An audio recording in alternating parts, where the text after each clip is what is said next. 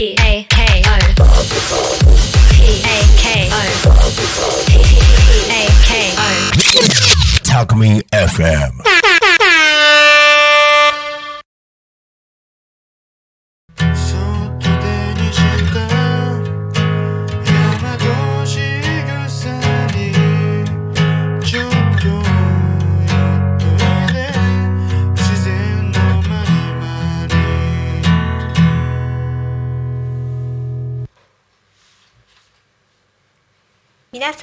こんにちはこんにちは。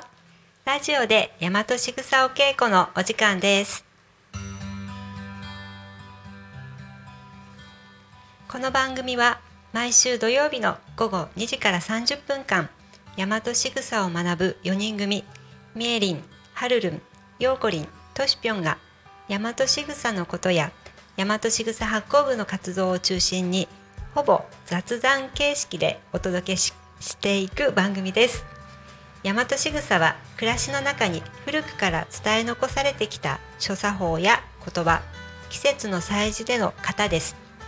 例えばお食事の時に「いただきます」と両手を合わせたりお辞儀という所作やおかげさまという言葉当たり前にしてきた日本の一つ一つの日常の仕草や言葉にはみんな意味があります。そして大和しぐさ発行部はおお味噌仕込みや梅仕事栗拾いひまわり栽培など自然と楽しく遊ぶ部活動です本日6月10日はようこりんとしぴょん。みえりんがお送りいたしますよろしくお願いいたしますよろよろしくお願いいたします。はいそれでは始めていきましょう今日は発酵部特集としてみえりんから染め物のお話をたくさん聞いていきたいと思います。みえりんは今染め物の研究してるんですよね。研究。研究っていうほどではないんですが、えー染め物。自然の色がとても好きになり、えーいろいろな染めについて、えー学んでいる途中です。はい。えー、大和しぐさの、えー、操作での種坂の日に、えー昨年は茜染めを皆さんと一緒に、えー体験することができて、えー実際お二人体験してみていかがだったでしょうか？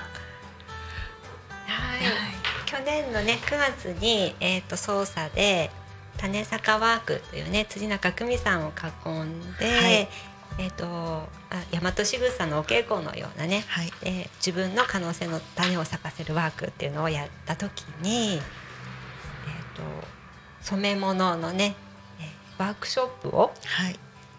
みえりんがやってくださって、ハンカチと手ぬぐいを染めましたね。ね。はい。残念ながら私ちょっとその間いなくて、はい。ミエリンの初ワークショップとっても参加したかったんですけど、またはい、はい開きますので、ぜひそのぜひ。はい。はい。その時にあじゃあえっ、とようこりんあの染めたものは何か使ったりとかされてますか？染めたハンカチを使うってことですか、はい。もったいなくて使えないです。あのしまってある。ぜひ使ってください。あの実際に染めてみて、あのハンカチはシルクで染めたかと思うんですけど、はい。で手ぬぐいは綿、色の違いが多分あったかと思うんですが、あのシルクは綺麗なまあオレンジというか、そういった色に染まったと思うんですが、はい。綿の方はピンク色ですかね、はい。色がやっぱりうまく入らず、あの色の違いそれもまた、あの素敵だなと思って、私もそういったあの染めるあの植物っていうんですかね、絹とか、あの面によってまた色の違いが出るのもすごい楽しくて、なんかどんどんどんどん、あのハマってきてしまっているっていうのもあるんです。はい。はい。茜で染めるっていうことではい。茜は植物の根っこですかね。そうなんです。あの実際に、えっと多古町や、うん。あのここの近隣の匝瑳市などには、茜がまだ自生しているというか生えているんです。でえっとはい。あの神社にあの参拝に行きましたよね。はい。あのその際に茜を見つけたんです。ただあの茜の根で染めるってなるとかなりの量の茜が必要になるので、そうすると自然に生えてるものだけでは他の草みたいな感じでちょこっと生えてるので他のものと一緒に絡まるとなかなかそれ単体であの使うっていうのがとても難しいというか収穫するというか取るのが難しいので茜の種を取ってそれを植えて増やしています。はい、ミエリンが増やしてるの。増やして今いたものをこの前の時に皆さんと一緒に、はい、あの染めることにしました。はい、そういえば根っこを持ってきていて、はい鍋でグツグツ煮てそたよううな気がしますけど。そうなんです。根っこを煮て、うん。あのまあ匂いも独特な匂いはするんですけれども、あの昔私も伝統文化あこの大和仕草のお稽古を通して日本の伝統文化にとても興味を持って、まあ、昔の人は染料ってなると、そういったあの自然のものを使って染めていたっていうことを知ってで日本茜の根っこで、日本の日の丸のあの赤を染めているというふうに聞きました。あとは、えっと、その着ているものから体にいいものを取り入れるっていうことで茜は浄血作用とか解毒とかあと競争の作用とかも持ってるっていうことだったのでそういったものもとても興味深くて茜って何なんだろうなと思って調べていくうちにあの海外のあのインド茜とかそういうものはたくさんあるみたいなんですけど日本茜ってかなり貴重だっていうこととそういったあの日本茜であの伝統文化のものを、えーに日本浄瑠璃のあの人形の着物とかそういうのを染めていたとか、そういうのを着てあのふ普段の生活の中でも取り入れて、えー体の薬の代わりにしていたとか、そういう話を知ったのであのちょっと自分でもどういうものなのかまずは自分で、えー、と作って作ってとか栽培してみたいなって思って、はい日の丸の赤って真っ赤ですけどはい。この間ハンカチはオレンジぐらいはい。あだのったけどタンパ昔はあの、ま、藍藍とかもやってるんですけど、あの綿のものにはあのご汁といって今運ぶでも作ってますが大豆？大豆のあの絞ったやつを塗ってそれを乾かして染めるとそういった色になるっていうはまあやってないのでこれはあのこれから皆さんとやりたいなと思ってるんですけどそういう話も聞いたのでぜやってみたいなっていうふうには思ってます。はい、色がやっぱりはい。それはあのほら綿だと染まりづらいから事前にちょっとこう処理をされてたじゃないですか、はい。はい。それそれがご汁でできるってこと？ご汁ですかね。あのシルクだとやっぱ蚕からなのでタンパク質の成分がなんか含まれていてそれが綺麗なその茜のオレンジというか茜色に染まるそうなんです。ただ麺にはタンパク質が入ってないので、植物はいだから、はい、なのでそれの代わりになるのがそういったタンパク質を。大豆のタンパク質、はい。なのなんではい。あの発酵部でぜひこれをやってみたい本当にそうなのかっていうことでやってみたいなっていうふうには思ってるんですけど。やりたいです。はい、やりたいです。はい、なんであのなのであのあ愛愛はそういうふうにあの大豆の子汁を塗って染めたりすることもしているって聞いたので同じように茜でできないかなと思って。はいやってみたいなと思っております。はい。トシピョンねあの味噌作りの時にはい。大豆を煮てくれてるんですけど、うん。今年は末期？去年まあからかな、はいお庭でねはい。木をくべてくべて。そうなんですよね。手間暇かけて。てね、はい。コトコトはい。半日ぐらいにいてくれたんですよね、3時間ぐらいはかかる素晴ら 手仕事すごいですねね贅沢な遊びをさせていただいてるって感じです。うん、すり鉢で。ねそれで。お味噌も楽しかったですね。楽しかったです。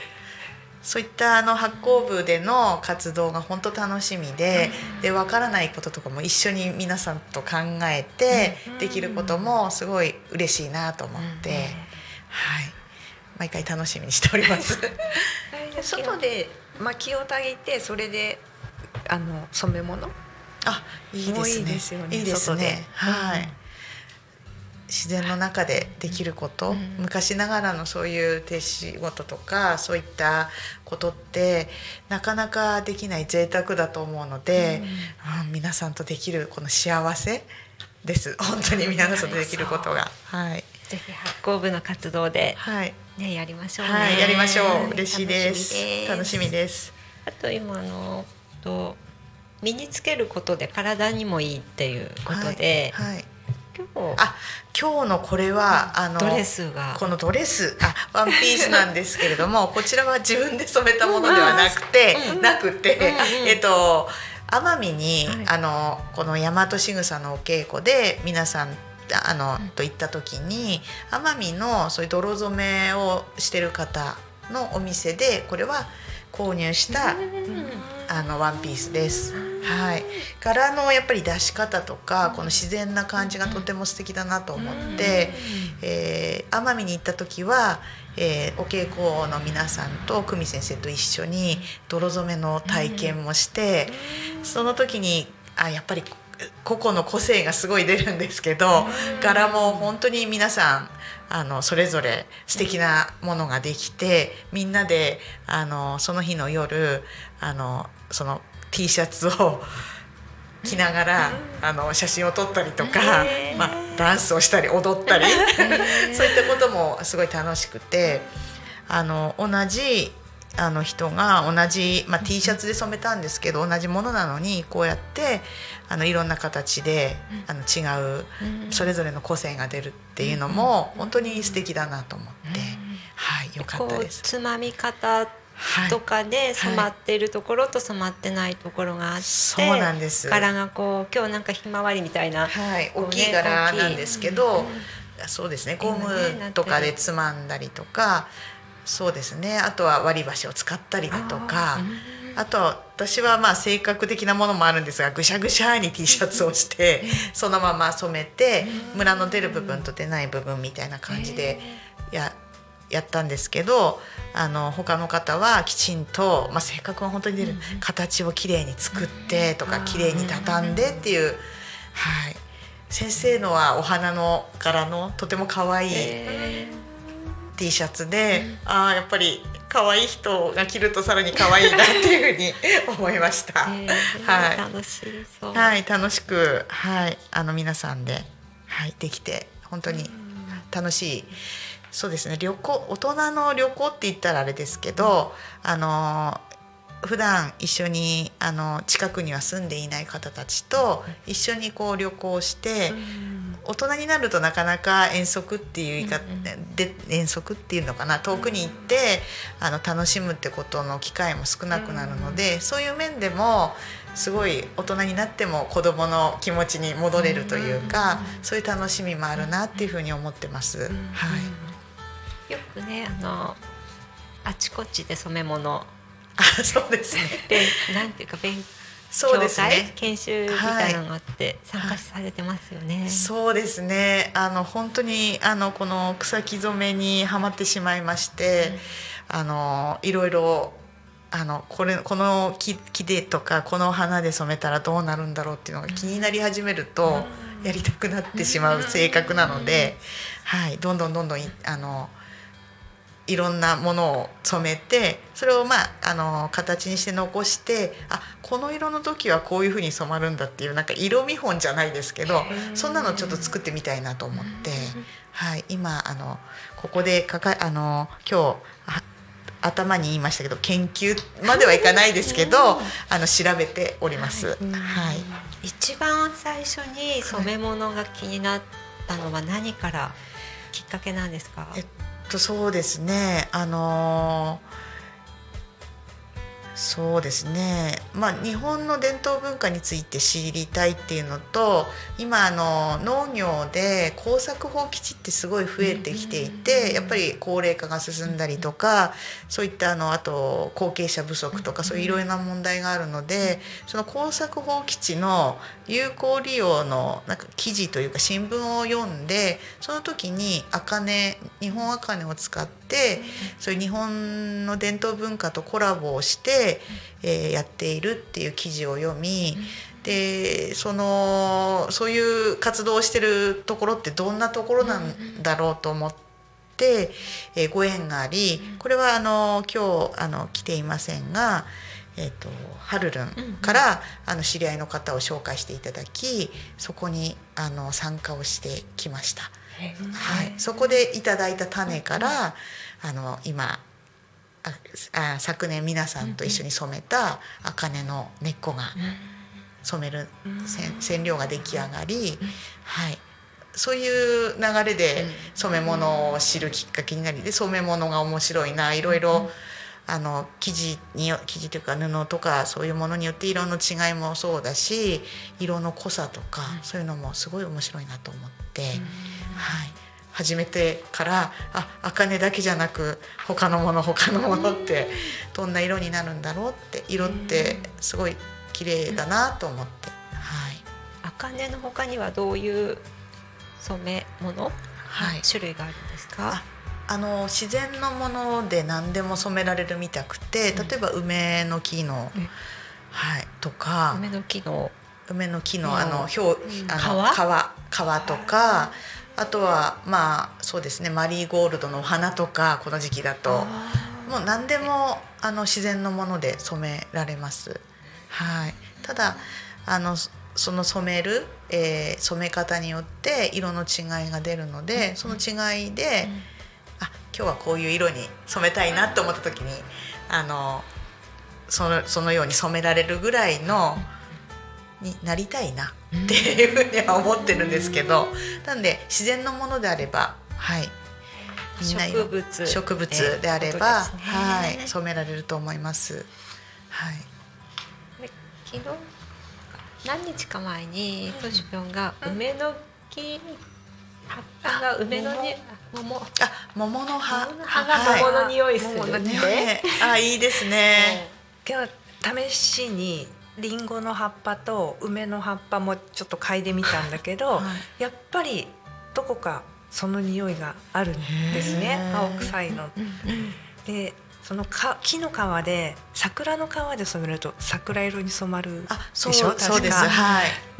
う梅も花の色に染まるんじゃなかったかな、えーピンクもそうですね。ああのそうですね、あのい一度梅の皮で染めたことあるんですけど、薄いピンクのような感じの色に染まったかな、うん。ねそうなんか植物ってすごいよねとあれやっぱり全部で桃で全部でリンゴで、いやごめん染め物の話からあれだ、けど、あいいえ本当にそう思います、うん桜の皮で染める時に桜の咲く前の頃だと一番濃い色が出るって私もそれ聞いたことあります、実験するしかないですね。実験という確かそう。あそうですね。時期で違うんだって色が。違うの？ねそうですね、一番花と二番花みたいなので色が違うっていうのも、今愛も実は育て始めたのでまた皆さんと一緒に染めるたいなっていうふうに思います。はい、楽しみです楽しみです。楽しみ、はい、広がりますね広がりますね。ますね発酵部の活動がどんどんどんどん広がっていって嬉しい忙です。しくなっちゃうお忙しいですね。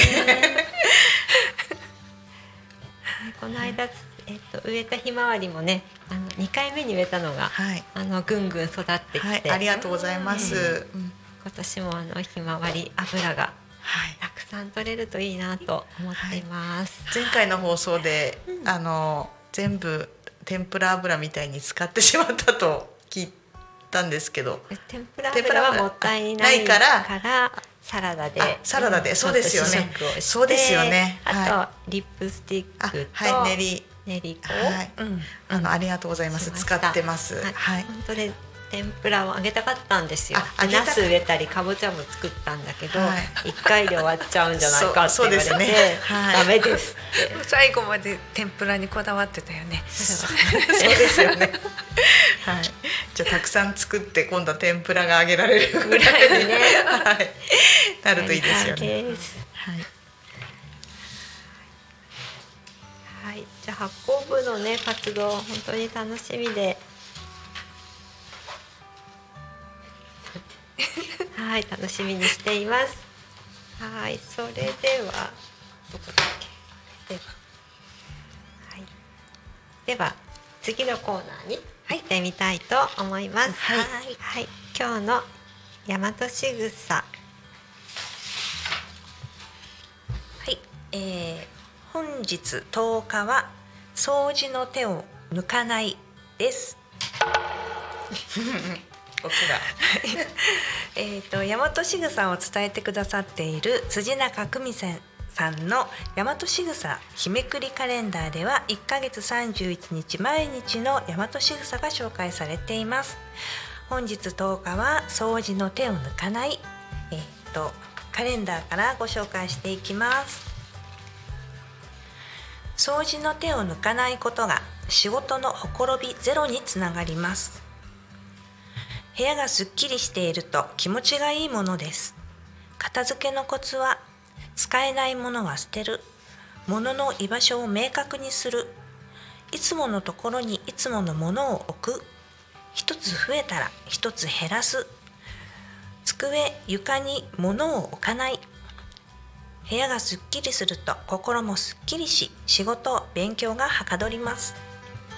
仕事学業家庭がうまくいくコツは掃除をすることです。トイレを磨くこだわりを捨てられる。玄関を磨く必要なものだけが入ってくる。水回りを磨く物事がスムーズにいく。物を捨てる必要なものがすぐ出せる。窓の酸を磨く目立たないところにも気配りができるようになる。です、ありがとうございました。ありがとうございまし。た掃除してますか？ドキ音が入っちゃいますねみんな掃除してますか？ドキそうですねそう腐っときますね。はい主婦主婦だとね、掃除やってますかね？忙しいなというのをに逃げに使ってなんかちょっとあのしなくてはいけないって分かっていても手をぬ抜かないっていうふうに書いてありますけどちょっと抜いちゃってるかなっていうふうにあ思ってます。でもまああのはいあの手を抜かないようにやっていけたらなっていうふうに思います。はい。確かになんかあの私これちょっと恥ずかしいんですけど部屋がやっぱり散らかっていると持ってたものか持ってなかったものかが分かんなくなってしまって同じようなものを買ってしまうことがよくあるんです。後になってね、あれあれ？これあったのにまた買っちゃったみたいなそういうのがあったりあとやっぱり綺麗に整えておくとまあのまあもちろん気持ちもすっきりするんですけどもあの整えておいてないのであれ時間がない時にあこれじゃないこれじゃないってなんかなかなかこう分からずバタバタバタバタしてしまったりそういうことがよくあるのでやはりあのちゃんときちんとあのすることで物事がスムーズにいくっていうのは本当にそうだなっていうふうに思います。みんなちょっとテンション下がってる。ちょっとちょっと下がり下がり気味さっきのテンションとはちょっとなんかやってることありますか？掃除で。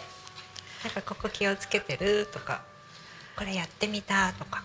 あやってみてみ見見よう見て見ようにしようか。終わってないんだけど、うんう。んえーちょっと前にすすごい自分で決意してもう物捨てよう。片付けようっていうすごい決意をしてであのちょっとそのなんだろう準備はした。でちょっと忙しくなってそこで止まってしまったらちょっとまたうんそのままになっているので、でも今回これこのテーマだったから、えー久美先生のこの「心を磨く大和しぐさ」はい。これの第5章がい。掃除の仕方とかはい。の心構えとかい。ろいろ書いてくださってて、はい。いや心は心と感情のお掃除が掃除だっていうのとかと掃除は瞑想であるとか、はい。うんもう私これ読んでいやーちゃんとやろう絶対やろうと、うん。こ決意を新たにしました。うん。はい、素晴らしい素晴らしいですやらなきゃね。私もあのいつもいつも時々としぴょんのお宅で、と味噌作りとかね、お邪魔するけど綺麗になってますよね。なってます。そりゃあ前日に掃除をします。でもやっぱり普段きちんとしてないと急にってなってもなかなかできないので、きちんとあの掃除きちんとというか掃除きれいにして意識されてるんだなっていうふうに思います。そもそもね人をお呼びできない。いやいやあのようこりんの あのご自宅もあのお邪魔したことありますがすごい綺麗になっていて我が家はあの染め物の時にうちでって言いたいところなんですけど今はなかなかあの綺麗にこれを機会にあのはいあの掃除の手を抜かずはいうちにあの入っていただいてあのできるように整えたいなっていうふうに思います。志は高く。志は高く。すごい高い。あの皆さんはあの読んだ本とか、例えばそういうものってどのぐらいの感覚で断捨離というかされますか？ずっと置いておきますか？私はちょっとえっとねコロナに入っコロコロナ禍になった時に、あの部屋の掃除をちょっとして、あのもう読まないなっていう本がはい。はいあったのは、あの処分はい。しました。ははい、で本当にこう気に入ってる本はい。で手元に置いて、読みたい本だけ残して、はい。であとはまああの割と今ねえ古い本でも手に入りやすいので、はい。その時買えばいいかなと思って、はい、少し整理しました。私もそうします。はい、いっぱいありますね。いっぱいあっきてなかなか捨てられずというか、あのはい。整理できずはい。これを機にはい。整理しします。とはい。じゃあえっと今度ミエリンのお宅に訪問するのも 楽しみにですね。頑張ります。はい。はい。えーっと次はどこに行ったらいい？そうですね。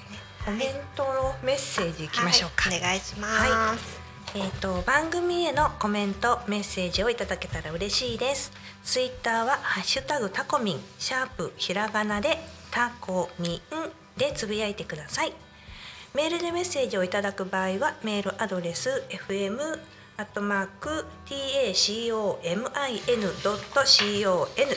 fm アットマークタコミンドットコムタコミンの子は C ですファックスでのメッセージはファックス番号ゼロ四七九七四七五七三ゼロ四七九七四の七五七三です。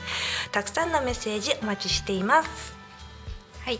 またえっとラジオで大和しぐさのインスタもありますので、ねえー、はるるんが作ってくれました。はい。と大和しぐさ発行部で検索するとインスタがつながりインスタにつながりますので、ぜひ発行部で一緒に遊びたいという方はそちらの方にメッセージくださっても大丈夫です。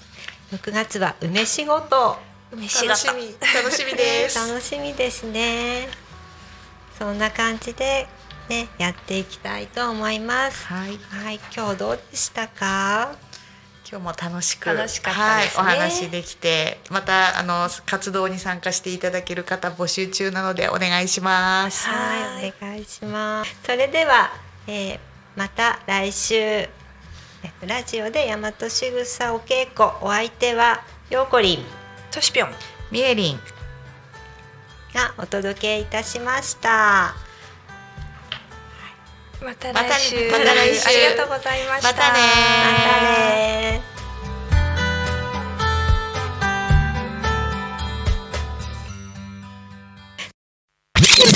Talk Me FM.